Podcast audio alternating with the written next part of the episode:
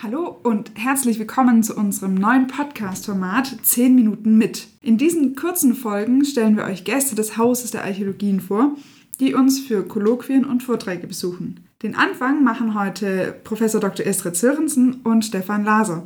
Hallo und herzlich willkommen im Haus der Archäologien. Ja, vielen Dank. Hallo, danke. Könnt ihr euch einfach kurz vorstellen und euren Werdegang kurz skizzieren? Ja, hallo, äh, danke für die Einladung. Ich bin Estrid Sörensen. Ich komme aus Kopenhagen ursprünglich, wo ich äh, Psychologie studiert habe. Und äh, nach der Promotion dort bin ich nach Berlin gegangen und habe in der Techniksoziologie gearbeitet, mhm. danach in der Ethnologie mhm. und bin später dann äh, in die Ruhr-Universität ge gekommen, um eben Wissensanthropologie zu erforschen. Wow, das ist sehr spannend und sehr vielfältig auch. Ne? Du bist in alle Bereiche dann ja auch mal so reingekommen. Gibt ein großes Bild, oder? Ich habe mich ein bisschen rumbewegt. Ja, ja. Okay.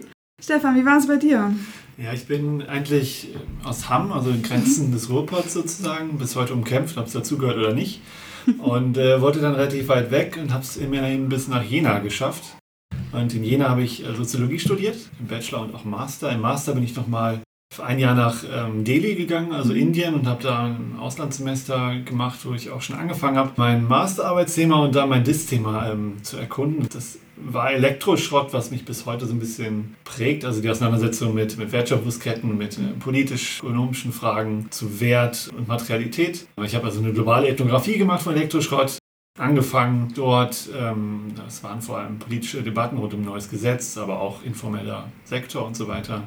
Habe dann noch eine Ethnographie gemacht in Deutschland, äh, sehr in der Nähe von hier, in einem großen Recycling- und Schmelzbetrieb und bin sozusagen der ähm, Verarbeitung von Elektroschrott hier gefolgt und habe das zusammengebracht in meiner Dis und mich nebenbei noch mit verschiedenen theoretischen und methodologischen Fragen rund um digitale Fragen, Digitalisierung, ähm, digitale Bewertungspraktiken damit beschäftigt und das auch in der Postdoc-Phase dann ein bisschen angefangen zu untersuchen. Ja, generell interessiere mich, mich für irgendwie Fragen der Materialität, materielle Politik, habe auch ein bisschen zu Tier-Mensch-Verhältnissen geforscht und ähm, zu Zügen, mhm. was sozusagen aus verschiedenen, mit verschiedenen Fällen ähnliche methodische Fragen und ähnliche theoretische Probleme bearbeitet. Mhm. Ähm, und das gilt auch dann für das heutige Projekt was wir heute vorgestellt haben. Okay, da kommen wir ganz am Ende noch. Vorher noch die Frage, warum habt ihr euch für euer Fach entschieden? Wie gesagt, äh, habe ich in der Psychologie angefangen mhm. und das äh, fand ich äh, auch sehr spannend. Aber recht schnell eigentlich in der Psychologie äh, habe ich gemerkt, dass ich unzufrieden war mit der starken Fokussierung auf die Person.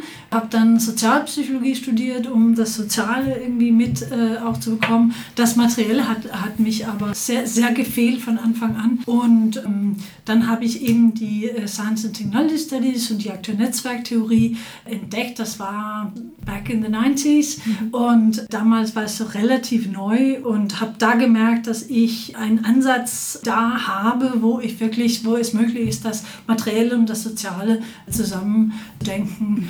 Und deswegen eben auch bin ich viel unterwegs gekommen, weil ich dann gemerkt habe, vielleicht sollte ich äh, andere disziplinäre äh, Heimaten suchen als die, als die Psychologie. Ne? Und deswegen bin ich heute so ein Monster sozusagen aus äh, mehreren verschiedenen Disziplinen ja. geworden. Okay, Monster, das lässt mich kaum toppen.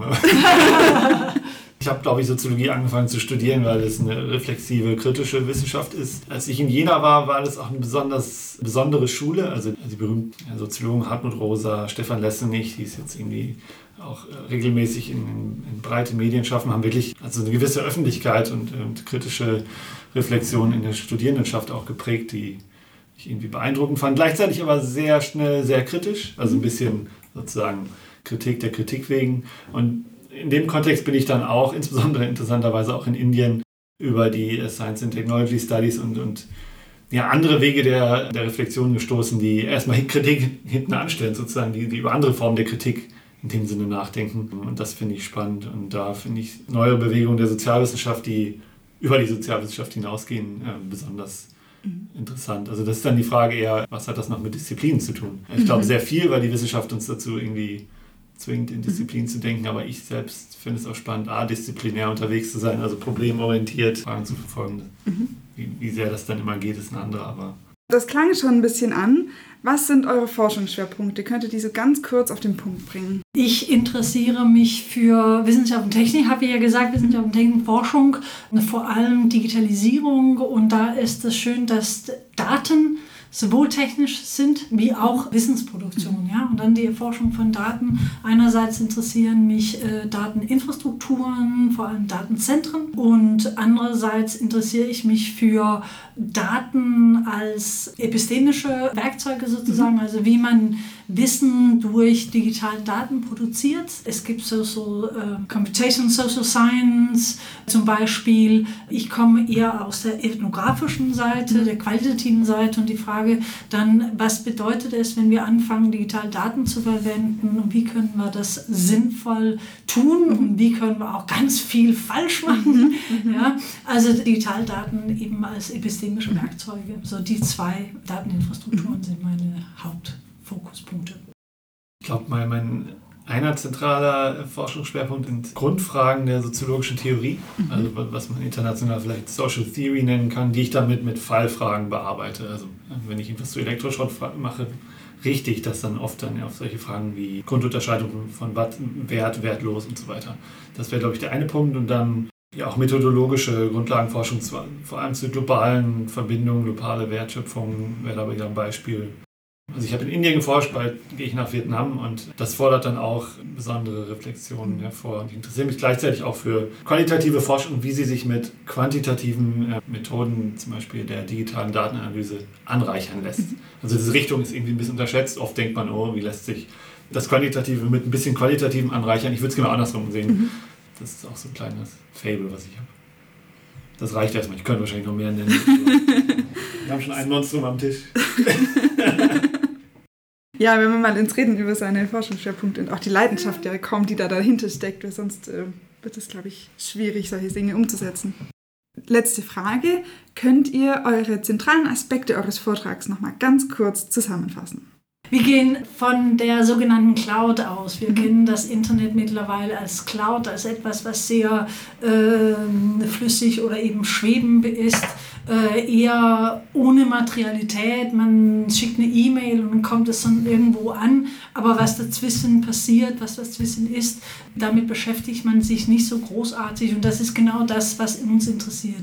Zu versuchen, das Digitale deutlich zu machen, dass, dass das auch sehr materiell ist und welche Infrastrukturen eben das Digitale fördert. Und da äh, haben wir uns vor allem auf Datenzentren fokussiert und gefragt, ja, wo ist das Materielle eigentlich dort? Wobei wir uns besonders für die Kartierung interessieren, weil wir denken, mit Kartierung im Sinne von Pläne, die entworfen werden, um Datenzentren zu bauen oder um, um die am Laufen zu lassen, zeigt, wie man darüber nachdenkt und welche Aspekte für einen interessant ist oder relevant ist. Und da kommen eben die Georessourcen, also Materialien, äh, Metalle, Energie und so weiter rein und die Frage, werden die überhaupt mitgedacht?